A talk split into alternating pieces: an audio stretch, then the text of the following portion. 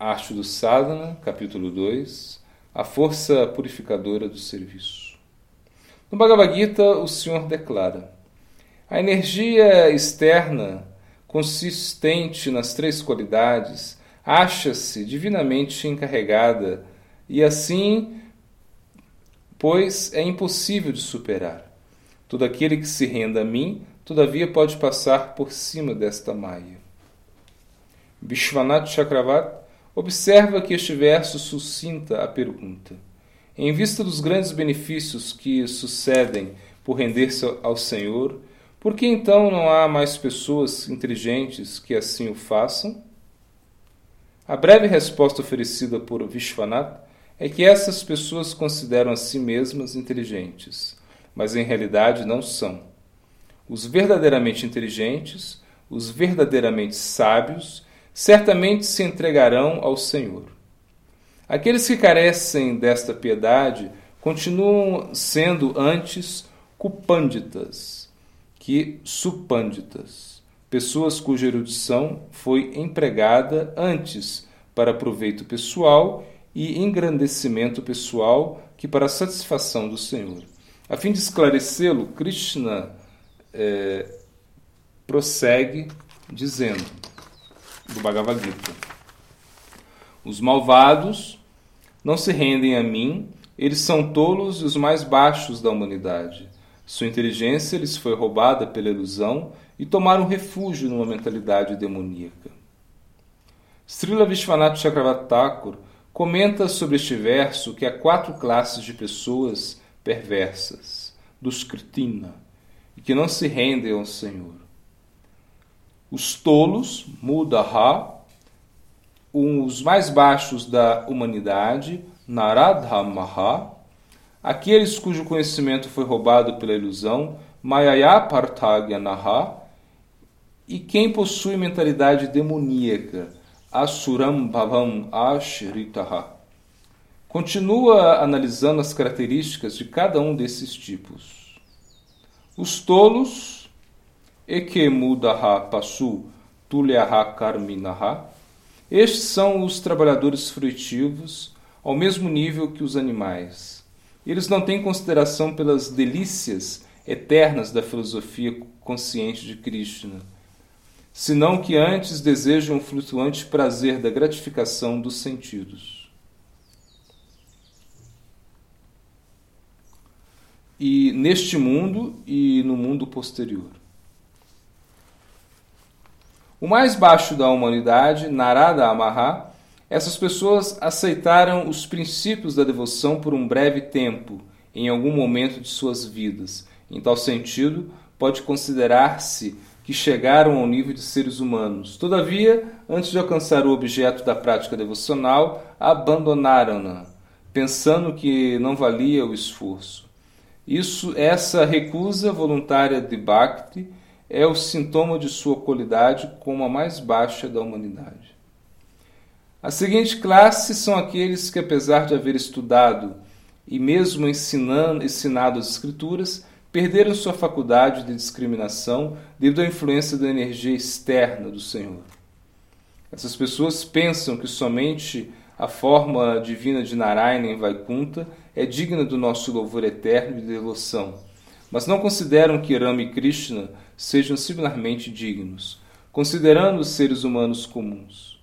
É para, é para tais pessoas que o Senhor falou o verso: Os tolos não me, não me respeitam quando adotam uma forma humana.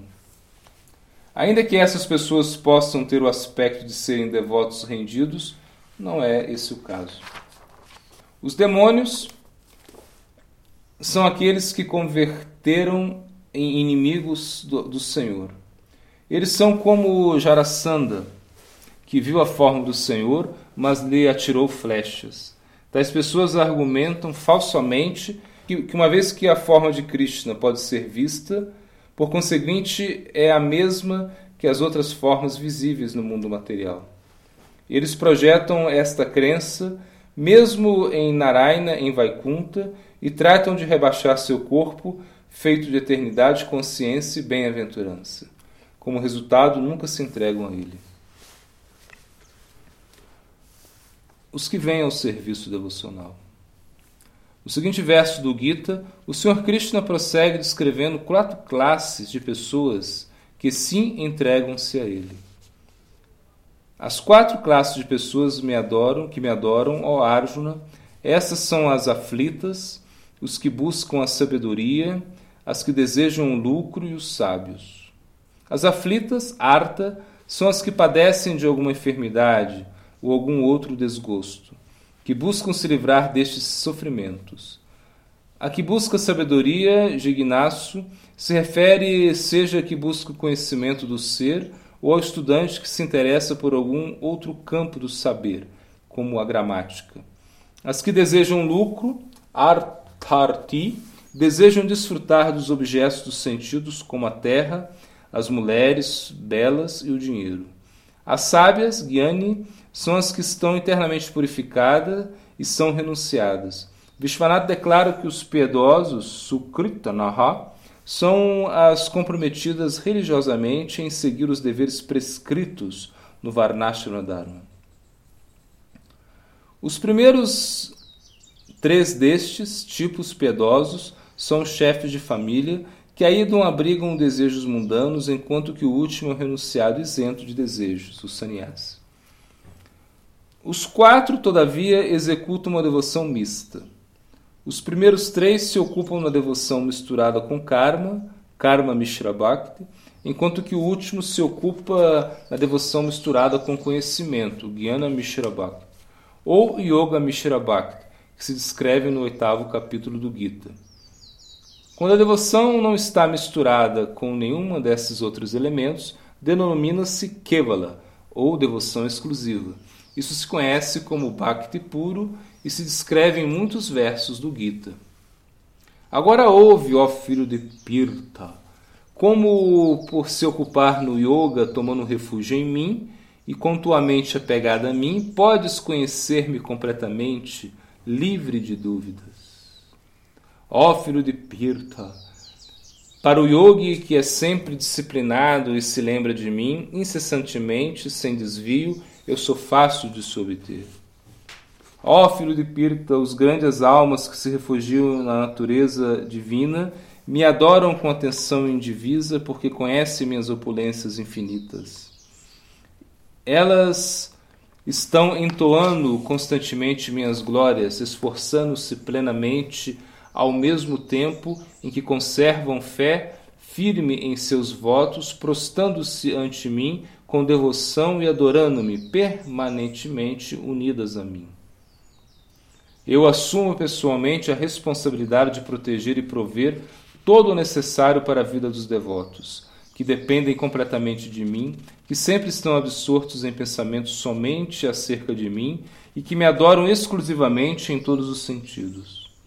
Em sua última instrução do Bhagavad Gita, Sarvadharma Parityaja Mayakam Sharanam Braja, o Senhor Krishna declara que se deve abandonar todos os deveres previamente prescritos nas Escrituras, incluindo o Varnashrama Dharma, ou outras regulações que regem as atividades do corpo ou do pensamento.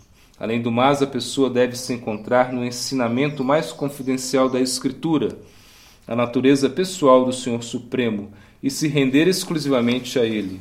Em tal sentido, a classe de piedade Sukrit, ao necessária para alcançar esta devoção pura ou exclusiva, é que se está orientada à adoração do Senhor Supremo. Bhakti Ummukhi a transição da impiedade à rendição.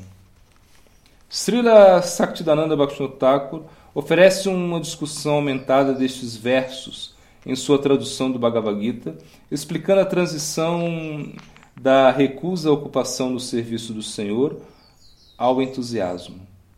Ele parafraseia os versos do Bhagavad Gita como segue: O Senhor diz: É praticamente impossível para os que são ímpios ocuparem-se no serviço devocional, uma vez que eles não se encontram no caminho do desenvolvimento progressivo.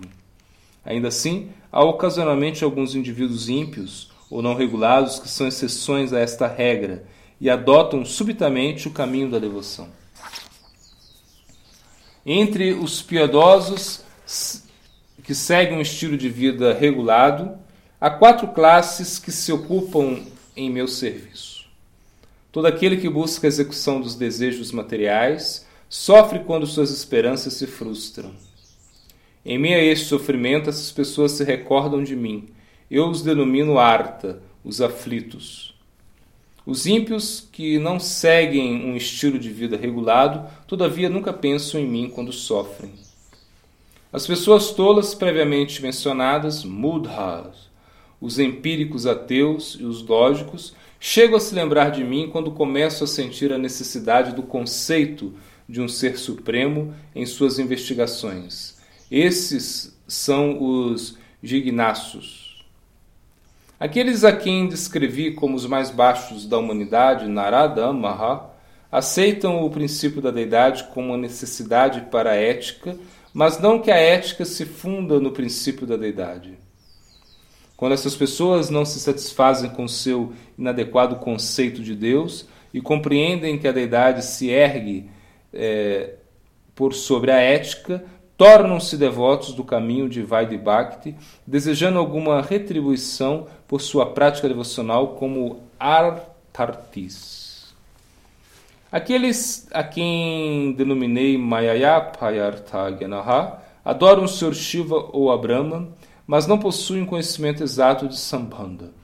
Eles não reconhecem que o Senhor Supremo possui eternamente potências, que a diva é uma faísca de consciência individual e eterna, e que a relação da diva com a energia material inconsciente é temporal.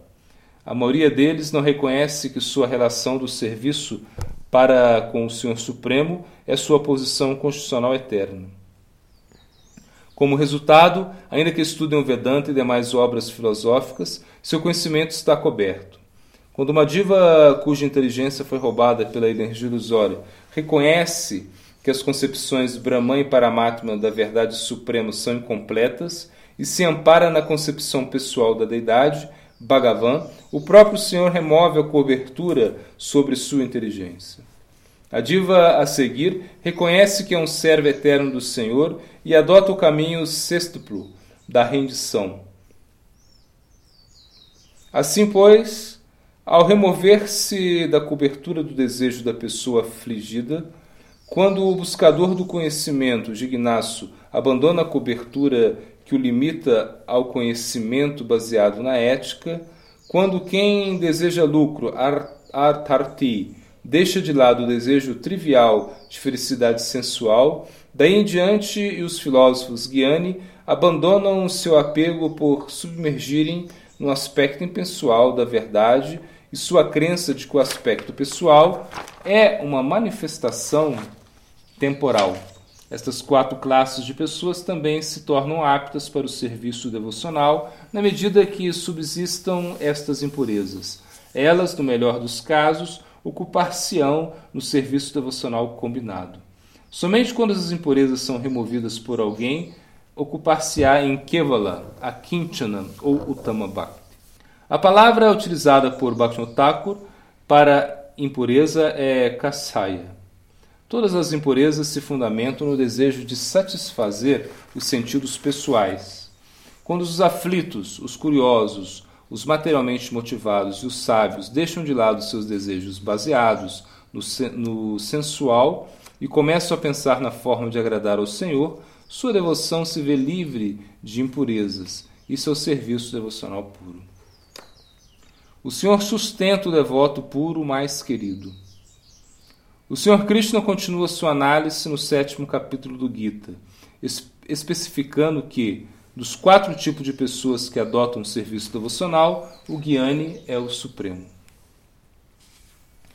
Dessas quatro classes de adoradores, destaca-se o filósofo situado no conhecimento de mim, permanentemente ocupado na devoção sincera. Eu, em minha forma de Chama Sundara, sou muito querido a este filósofo e ele é muito querido para mim.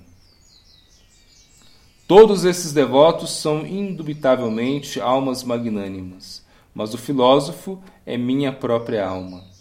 Estando sempre unido a mim, ele está convencido de que eu sou a meta mais elevada da vida.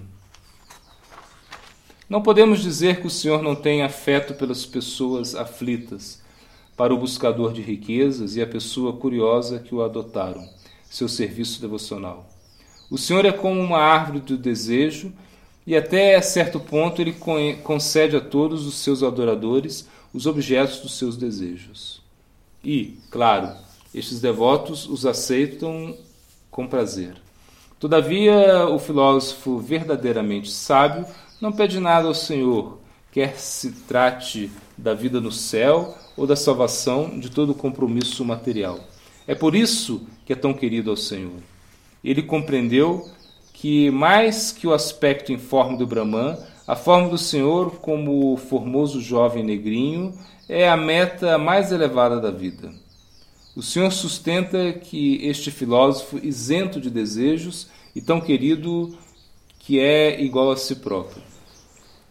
O Senhor considera o devoto puro e exclusivo, até mesmo como mais querido que ele próprio. Portanto, diz a Udava: Ninguém me é mais querido do que tu, ó Udava, nem o meu filho Brahma, nem Shiva, que nasceu do meu próprio corpo, nem o meu irmão, meu irmão Sankarshna, nem Lakshmi, minha consorte, que mora em meu peito, nem sequer o meu próprio corpo. Em outra parte do Bhagavata, o Senhor também diz: Ó Brahmana, não desejo desfrutar de minha bem-aventurança transcendental e de minhas opulências supremas sem os devotos santos para os quais sou a única meta na vida. A associação dos devotos é a força purificante. Na opinião de Sila Vishwanath Chakravarti, os três tipos de devotos, Arta, Jignasu e Artarti, todos têm desejos, enquanto os Gyani não. Krishnadas Kaviraj Goswami, todavia, difere de alguma maneira. Ele descreve que, a, que o Arta e o Artarti têm desejos materiais, enquanto que o Jignasu e o Gyani desejam obter a liberação.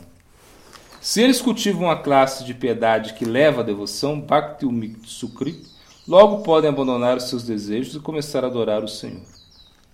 Eu considero a pessoa aflita e o buscador de riqueza como devotos materialistas e toma a pessoa curiosa o filósofo como desejosos de liberação. As quatro classes de indivíduos piedosos devem ser consideradas grandemente afortunadas, porque eles deixam de lado gradualmente os desejos que os governam e se convertem em devotos puros. Isso citado no Chaitanya Charitamrita. Auto-engano e impostura, os desejos de Bhukti e Mukti. O chamado Bhagavata é a autoridade imaculada quanto ao conhecimento espiritual. Seu propósito é descrever um sistema religioso que está livre de todo auto-engano. Isso se declara nos versos introdutórios do Bhagavatam.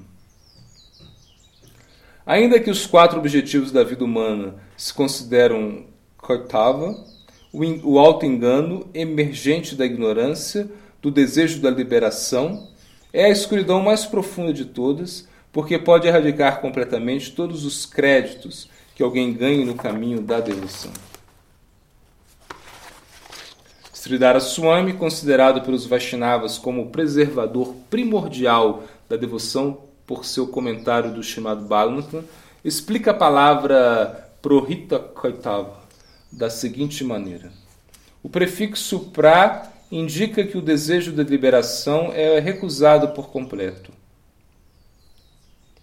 Sobre este fundamento, a pureza da devoção se mede pela dimensão da liberdade, do desejo de gratificação dos sentidos e liberação, ou dos quatro objetivos da vida: a religiosidade, os ganhos materiais, o desfrute dos sentidos e a salvação. Em outra parte, Krishnadas Kaviraj Goswami fala de todas as ações auspiciosas e inauspiciosas, considerando a escuridão da ignorância, o que interfere no ganho de Bhakti. Assim, pois, as palavras deste verso introdutório no Bhagavata nos levam à definição da devoção pura dada por Upa Goswami. Isso é, livre de qualquer outro desejo. Anyabhlashita Shunyam, exceto o prazer do Senhor. A misericórdia sem causa de Gorunitai resulta na destruição deste ignorante auto-engano e permite que o conhecimento da devoção pura desponte como o sol na escuridão. Rupa Goswami compara igualmente os desejos de gratificação dos sentidos e da liberação com uma bruxa. Como é possível que o oceano de felicidade devocional apareça no coração, enquanto as bruxas do desfrute sensual e da liberação estejam lá presentes? Mas, assim como estes desejos interferem no desenvolvimento da devoção pura, o serviço devocional é o único meio pelo qual podem ser destruídos. O fundamento de todo desejo pecaminoso é a ignorância ou a recusa de Krishna. A semente de todo pecado, ou seja, a tendência a pecar, está presente nessa ignorância. Daí que a tendência a pecar seja inevitável. A palavra klesha se indica para aludir à ignorância do pecado e à semente do pecado. Somente o processo do serviço devocional, que consiste em ouvir e cantar, como proporciona o mestre espiritual, pode destruir essas kleshas. As seis características do Bhakti são: destrói todas as kleshas, concede tudo que é auspicioso, torna insignificante a liberação. É muito raro, contém em sua essência uma bênção especialmente intensa e é capaz de atrair a Krishna. O serviço devocional purifica os desejos. O rei dos elefantes, Gajendra, que abandonou toda a esperança de salvar sua vida, e simplesmente orou pela misericórdia do Senhor em meio à sua aflição, considera-se um exemplo de quem chega à devoção devido ao sofrimento, Arta. Saunaka e os rishis são tomados como exemplo de quem abandona o desejo mundano de conhecimento para o se tornar um devoto, Jignasu.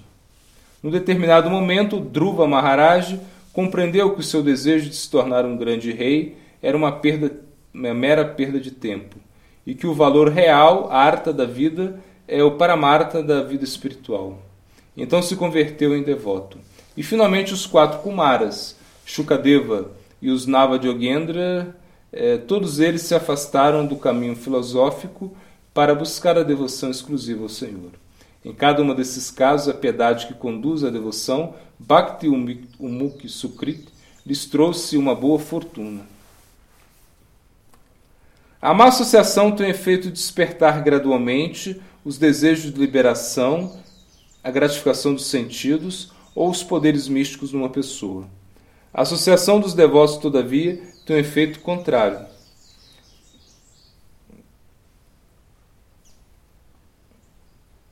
Graças à sua companhia, o indivíduo cultiva a inteligência espiritual e a fé no serviço devocional puro. Como resultado, compreende-se a insignificância da liberação, da gratificação dos sentidos e do poder místico, e se adota a prática do Bhakti Yoga com grande intensidade. Isso foi declarado por Shukadeva quando disse que, em todas as circunstâncias da vida, à margem da motivação, o único dever de todo ser vivo é ocupar-se no serviço devocional puro e sem causa. A pessoa de inteligência expansiva deve adorar a pessoa suprema pelo processo de Bhakti Yoga intenso, quer se trate de um devoto puro, sem nenhum desejo pessoal, ou se alguém abarrotado de toda classe de desejos, ou de alguém que busca liberação. Em sua análise deste verso, Krishnadas Kaviraj Goswami analisa a palavra Udharadhi, de uma inteligência expansiva, como segue. O significado da palavra inteligente é possuir, possuir um bom juízo. É sinal de bom critério ocupar-se em serviço devocional, ainda que tenha um desejo de gratificação ou liberação. Isso se deve a que nenhum outro processo pode conceder seus resultados prometidos, a menos que esteja comple comple complementado com a Bhakti. O Bhakti, todavia, é tão forte e independente que pode conceder todos os resultados por si próprio. Essas outras práticas são, são incapazes de proporcionar resultados. Sabendo, a pessoa inteligente adora exclusivamente a Krishna. Quem possui essa classe de inteligência ampla, profunda e superior serve ao Senhor Supremo mesmo tendo algum outro motivo, com o resultado de que, eventualmente, alcança a perfeição da devoção. O poder da devoção é tal que faz com que alguém abandone todos os desejos materiais e, atraindo-os às qualidades transcendentais do Senhor, concede toda a devoção aos pés de Krishna.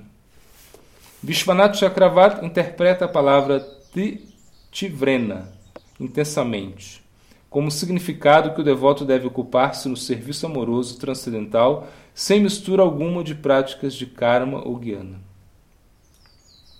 O poder, até mesmo dos atos devocionais elementares, é tal que a pessoa pode ser liberada por eles. Se alguém diz tão somente uma vez, Krishna, eu sou teu, logo Krishna liberta do cativeiro da energia ilusória. O próprio Sr. Ramachandra o assegurou, o assegurou ao referir-se a Sugriva, seu encontro com Vibhushana.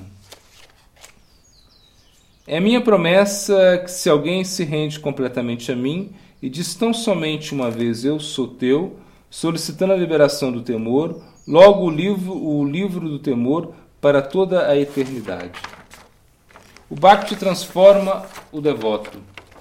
Ainda que a motivação do serviço devocional esteja baseada em outra classe de desejos, pois os atos externos da devoção atraem a misericórdia de Krishna. O Senhor é tão misericordioso que os limpa rapidamente o coração de tal adorador, livrando-o dos desejos de gratificação dos sentidos e liberação. Até mesmo chega a lhe conceder amor por Deus, ainda que este não tenha sido o motivo original de sua execução de prática devocional. Sri Krishnadas Kaviraj Goswami escreveu igualmente. Devido à má associação, a entidade viva deseja a felicidade material, a liberação, fundir-se no aspecto impessoal do Senhor, ou se ocupa na yoga mística para ter poder material. Se tal pessoa se torna de verdade inteligente, adota a consciência de Krishna ocupando-se em intenso serviço devocional ao Senhor Krishna. Se alguém se ocupa no serviço devocional ao e ao mesmo tempo em que cobiça desejos egoístas, o Senhor de todo, todos os modos oferece amparo aos seus pés de lótus, ainda que não se lhe peça. O Senhor diz a si mesmo: Esta pessoa tola está me adorando e ao mesmo tempo busca gratificação material dos sentidos. Está descartando o néctar divino para beber veneno. Eu sou bastante sábio para não dar veneno da gratificação dos sentidos a este tolo. Em vez disso, dar-lhe-ei a ambrosia dos meus pés de lótus e lhe farei esquecer esses prazeres sensuais inferiores. Os que adoram Krishna com algum outro objetivo, de todos os modos, obtêm um gosto das alegrias do serviço devocional. Assim sendo, eles deixam de lado seus desejos e começam a desejar somente se tornarem seus servos. Quem se ocupa no serviço. A série de versos antes mencionados no Chaitanya Charitamrita foi comentada por Sri Bhaktivinoda Thakur em seu Amrita Pravarabhasya, como segue. Como resultado do mau caráter e da má associação, a entidade viva cultiva desejo de desfrute sensual, liberação ou poderes místicos. Se eventualmente entra em contato com um devoto puro, ainda é possível cultivar a inteligência esclarecida para abandonar todo desejo de tais coisas. Quem deseja prazeres sensuais, a salvação ou poderes místicos, está desprovido de todo desejo pela devoção pura. Não obstante, se por alguma boa fortuna chega a se ocupar nas práticas da devoção pura, logo Krishna é tão misericordioso com ele que concederá prema sobre ele, ainda que não tenha sido esse seu objetivo. Krishna diz a si próprio: Esta pessoa estava buscando algo mais, mas de todos os, os modos se ocupou em meu serviço. Todavia, uma natureza inferior continua infectando seu coração ela abandonou a taça nectária do prema para beber um cálice de veneno, o que demonstra sua insensatez. Esta incapacidade para orar pelo néctar da imortalidade é um sinal da ignorância. Mesmo assim, eu sou tão sábio como experimentado, eu sei do que se necessita para a perfeição da vida, de modo que lhe darei um gosto do néctar dos meus pés de lótus. Este êxtase causa que se esqueça para sempre do gosto amargo dos prazeres materiais. Em tal sentido, os semideuses cantam o seguinte verso do Bhagavata sobre a natureza da misericórdia do Senhor. É verdade que o Sr. Krishna cumpre o desejo pessoal toda vez que alguém lhe pede que o faça. Todavia, ele não concede nada que, uma vez recebido, será solicitado uma e outra vez.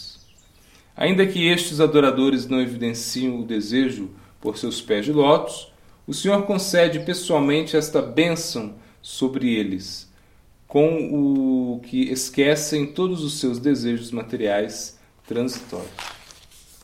Quem se ocupa no serviço devocional do Sr. Krishna por uma motivação egoísta adquire, em vez disso, um gosto por servir a Krishna. Como resultado, a pessoa abandona seus desejos materiais e deseja ser o servo eterno do Senhor. De acordo com Bhaktivinoda Thakur, se alguém tem a boa fortuna de entrar na associação dos devotos e adotar o serviço devocional a Krishna como meio de alcançar algum propósito mundano egoísta, esses objetivos logo são revelados como de escasso valor, como resultado do gosto superior obtido do Bhakti. A adoração de Krishna é tão pura e santa que qualquer pessoa que entre em contato com ela logo rechaça seus outros desejos e deseja tornar-se um servo do Senhor. Este poder do Bhakti de nos fazer esquecer os desejos materiais foi demonstrado pela grande criança devota Druva, que recusou o dom que o Senhor Supremo lhe oferecia, dizendo: Ó oh, meu Senhor, adotei a prática da penitência e as austeridades pelo desejo de ser um grande regente. Agora que te alcancei, que permaneças oculto mesmo aos grandes semideuses, às pessoas santas e aos reis, sinto-me como que alguém que estava buscando fragmentos de vidro e em seu lugar achou uma joia muito valiosa. Agora me sinto tão satisfeito que não me resta nenhuma bênção é, por te pedir. Prabhupada Bhaktisiddhanta Saraswati Thakur comenta no Anubhasya. A associação dos devotos puros, a misericórdia de Krishna e a devoção por Krishna compartilham a seguinte característica em comum. Livram a pessoa de todo gosto pela associação com os não devotos ou por qualquer outra boa fortuna emergente da energia ilusória, assim como de toda tendência a adotar os caminhos do karma, guiana e yoga transformação dos desejos de conhecimento e da liberação. Sila Vishwanath Chakravarti escreve em seu comentário ao Srimad Bhagavatam 1.1.4 que os videntes guiados por Saunaka estavam originalmente contaminados pelo apego às obras baseadas no desejo, Sakama Karma. Como resultado de ouvir a literatura purânica de Romarashana, e refletir sobre seus conteúdos, chegaram ao nível de desejar o conhecimento de Ignacio. Posteriormente, como resultado da associação com o santo Ugrashrava, aspiraram ao gosto pela devoção. A ideia é que originalmente se ocuparam na atividade frutiva evidenciam suas palavras a Sutta Goswami. Ocupávamos-nos na execução de sacrifício, os frutos do qual são incertos devido às suas muitas imperfeições no ritual, até que nossos corpos enegreciam com a fumaça. Mas tu chegastes e nos revivistes a nos dar a, de beber o néctar do mel dos pés de lótus de Govinda. Após ingressar no caminho devocional, a curiosidade dos sábios foi uma motivação menos dominante e sua execução sacrificial era executada com o propósito de ir à morada de Hari, Vaikuntha. O orador do Bhagavata, Shukadeva Goswami, também disse a Maharaj Parikshit que estivesse firmemente fixo na união com o Brahman diferenciado quando o néctar de Krishna Katha atraiu a sua mente. Ó Rei Santo, ainda que eu achasse completamente situado na transcendência, minha mente foi atraída à força pela narração dos passatempos do Senhor descrita com versos iluminados, e assim assumiu seu estudo. Em outra parte, Shuta Goswami declara o mesmo. Ó grandemente poderoso Shukadeva Goswami, o filho de Vyasadeva, foi subjugado pela atração às qualidades de Hari. Assim, pois, assumiu o estudo desta grande narração do Srimad Bhagavatam e se fez eternamente querido aos seus devotos de Vishnu. No Brahma Vaivarta Purana encontramos o seguinte relato. Enquanto seu filho Shukadeva estava absorto em Samadhi, no meio da selva, Vyasadeva achou uma maneira de lhe fazer ouvir alguns versos que havia escrito glorificando o Senhor. Estes versos eram tão poderosos que o Samadhi Shukadeva foi interrompido. Sua doçura atraiu de tal modo a Shuka que ele se lamentou do tempo que havia perdido meditando no Brahman e evidenciou seu desagrado dizendo: Dick, sendo onisciente, ele sabia que esses versos eram do Bhagavatam e que o seu autor era o próprio, seu próprio pai. Como resultado, de imediato é, acorreu a Vyasa e lhe solicitou ser instruído no Bhagavatam. Dessa forma, a deusa da devoção conquistou o pai e o filho, que haviam tido uma experiência direta do Brahman e, em tal sentido, tiveram o universo inteiro sob seu controle. Os quatro Kumaras eram sábios que, após ter tido uma realização direta do Brahman, atraíram-se pelo serviço devocional. Quando a brisa que leva o aroma das folhas de tulasi, dos dedos dos pés de lótus do Senhor de, de olhos de lótus ingressou nas fossas nasais desses sábios, seus corpos e mentes se perturbaram, apesar que se estivessem fixos na consciência do Brahman imperecível. Os nove grandes yogis, os Navadhyogindras, eram também conhecedores do Brahman que foram atraídos pelas qualidades do Senhor Krishna, e a seguir adotaram o seu serviço. No Bhaktara Sambrita Sindhu se encontra a referência escritural. Ainda que esses nove grandes mestres de yoga já estivessem livres da aflição e fossem versados no conhecimento védico, chegaram à Assembleia do Senhor Brahma e ouviram o Gopala Tapani Upanishad, a porção mais elevada do Veda. Quando aprenderam sobre a supremacia de Krishna, cobriram-se de sintomas estáticos e desenvolveram um grande entusiasmo por visitar a cidade de Dwarka do Senhor Sir Krishna. Krishnadas Kaviraj Goswami resume as anteriores descrições desses Brahma Gyanis que posteriormente se atraíram pela devoção a Krishna. Ainda que Shukadeva Goswami e os quatro Kumaras estivessem sempre absortos no pensamento do Brahman pessoal e fossem, em tal sentido, considerados Brahmavadis, de todos os modos foram atraídos pelos passatempos e qualidades transcendentais de Krishna e começaram a adorá-lo.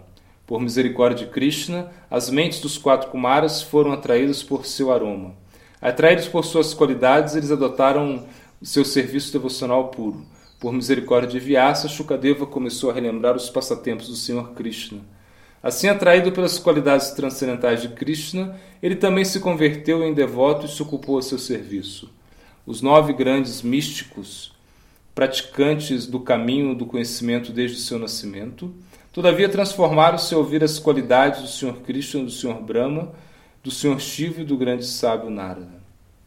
A natureza da devoção é tal que afasta a mente dos gozos da realização do Brahman concede ao, ao, ao, devoto um corpo transcendental para poder se ocupar ao serviço do Senhor Krishna. Uma vez que obtém tal corpo, o devoto medita nas qualidades transcendentais de Krishna. Depois de ser atraído por essas qualidades, ocupa-se ao serviço devocional puro.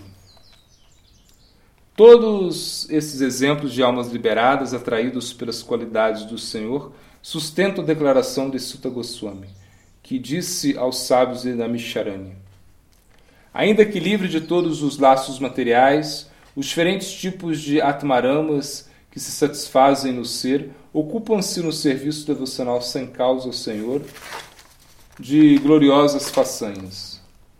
O Senhor certamente possui qualidades transcendentais e, sendo assim, pode atrair a todos, incluindo as almas liberadas. Até Shankaracharya escreve em seu comentário ao Nishinratapani Upanishad que as almas liberadas tomam voluntariamente um corpo para poder adorar o Senhor. Esta característica do serviço devocional se denomina Moksha Lagutta Krit, que significa que diminui a atração pela liberação.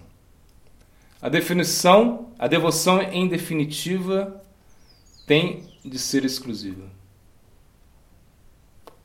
Atento à análise precedente, a conclusão é clara. Sendo assim, a pessoa inteligente abandona sua fascinação por este mundo material ilusório e busca a verdade eterna da devoção a Cristo. O poder da devoção para destruir o desejo é aplicável a qualquer uma das cinco atividades devocionais principais.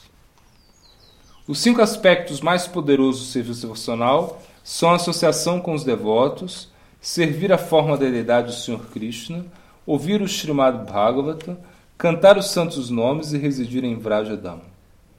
Se as pessoas inteligentes entram mesmo no mínimo contato com qualquer um desses cinco tipos de, de prática devocional, seu amor latente por Krishna desperta. Quem tem essa classe de inteligência ampla, profunda e superior, serve o Senhor ainda que possua alguma motivação, com o resultado de que eventualmente conquistam a perfeição da devoção. O poder da devoção é tal que faz que abandonemos todos os desejos materiais e concede devoção pelos pés de Krishna, atraindo-nos para as qualidades transcendentais do Senhor. Sr. Krishnadas Kaviraj Goswami também nomeou essas cinco atividades devocionais principais no capítulo 22 do Chaitanya Charitamrita, Madhya Lila. Mas aí menciona que sem adesão determinada e fiel a tais práticas, não cabe esperar que se manifeste o fruto do amor por Deus. Aqui também se oferecem os sintomas da inteligência superior. Havendo abandonado a gratificação sensual grosseira e sutil, aquele que se dedica à satisfação dos sentidos a Krishna é verdadeiramente inteligente. O verdadeiro amor por Krishna não conota absolutamente nenhum desejo sensual egoísta. Se se foi elevado a essa compreensão, logo essa pessoa merece o título de Udharadi, como se menciona no verso antes citado no Bhagavatam. Quer seja que as pessoas desejam tudo ou nada, ou desejam fundir-se na existência do Senhor, tais indivíduos são inteligentes, se, se adoram o Senhor é, Krishna, a personalidade de Deus, prestando intensamente o serviço amoroso transcendental. Sem essa classe de perspicácia, confundir-se-á a devoção pura com outras classes de devoção que são misturadas ou dominadas pela especulação filosófica ou demais propósitos. A pessoa considerará, considerará essas classes de ignorância como sabedoria o sectarismo como liberalidade e ao final desvir-se-á.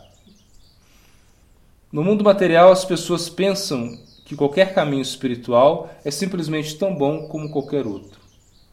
Jata mata tatapata. De fato, só uma via para alcançar a morada de Krishna, Goloka Vrindavan. Este caminho é a disciplina da Bhakti Yoga. Isso se evidencia tanto no Bhagavad Gita como no Srimad Bhagavatam. Esta classe de exclusividade se descreve igualmente na glorificação do Bhagavad Gita, Gita. Só há uma escritura, a que foi cantada pelo filho de Devaki, só há um Deus, aquele que é conhecido como filho de Devaki, só há um hino a ser entoado, os nomes do filho de Devaki, só há um dever, o serviço a este Deus supremo único. O próximo capítulo explora a forma de obter a grande fortuna de aceder ao serviço devocional e a maneira pela qual se cultiva.